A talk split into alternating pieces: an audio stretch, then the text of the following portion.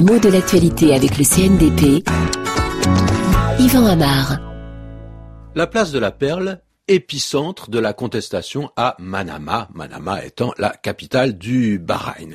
Eh bien, cette place de la Perle a un petit peu la fonction qu'a eu il y a quelques semaines la place Tahrir au Caire. C'est bien ce qu'on entend en ce moment, car les places des villes servent souvent de lieu de rassemblement pour des colères populaires, comme pour des joies d'ailleurs. Mais pourquoi épicentre de la contestation, épicentre de la colère? Le mot donne l'impression d'être un peu un, superlatif du mot centre. C'est un centre encore plus central qu'un centre ordinaire, disons. Alors techniquement, ce n'est pas tout à fait ça. Hein. Le mot épicentre appartient d'abord au vocabulaire scientifique et surtout au vocabulaire géologique et on l'emploie le plus souvent à propos d'un tremblement de terre. On précise parfois épicentre sismique. Il s'agit du point d'où semblent partir les ébranlements qui vont secouer la terre. Donc il s'agit d'un point d'origine, d'un point de départ et les secousses pourront être ressenties plus ou moins fortement dans un certain rayon qui part de cette base.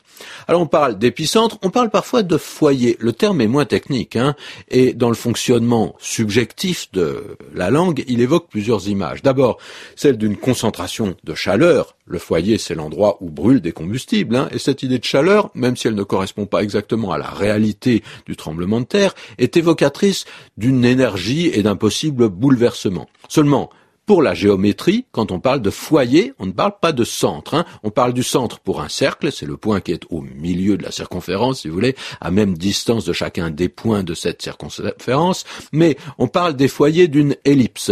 Une ellipse est une figure qui n'est pas ronde comme le cercle, mais plutôt ovale, pour employer un vocabulaire courant. Et elle se construit non pas à partir d'un seul point, qui pourrait être le centre, mais à partir de deux points, les foyers. Et ce mot sert souvent d'image figurée pour désigner un endroit ou une institution qui évoque une incandescence, hein, ça chauffe quoi. Et euh, ça peut nourrir le feu de la colère ou de la révolte, la ranimer, empêcher que ce feu ne s'éteigne. Et à ce moment-là, le foyer peut être considéré comme central, s'éloigne de l'image géométrique des deux foyers.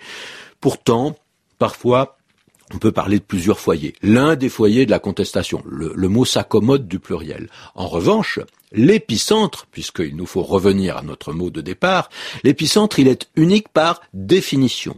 Et bien souvent, ce mot est employé donc au figuré.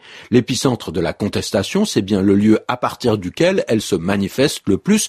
Cela évoque aussi le lieu où cette contestation est née, où elle se rassemble, où elle se concentre, le lieu de toutes les énergies, où les mécontentements se retrouvent et peuvent additionner leurs intensités pour donner naissance à un mouvement qui se répandra en forme d'étoile.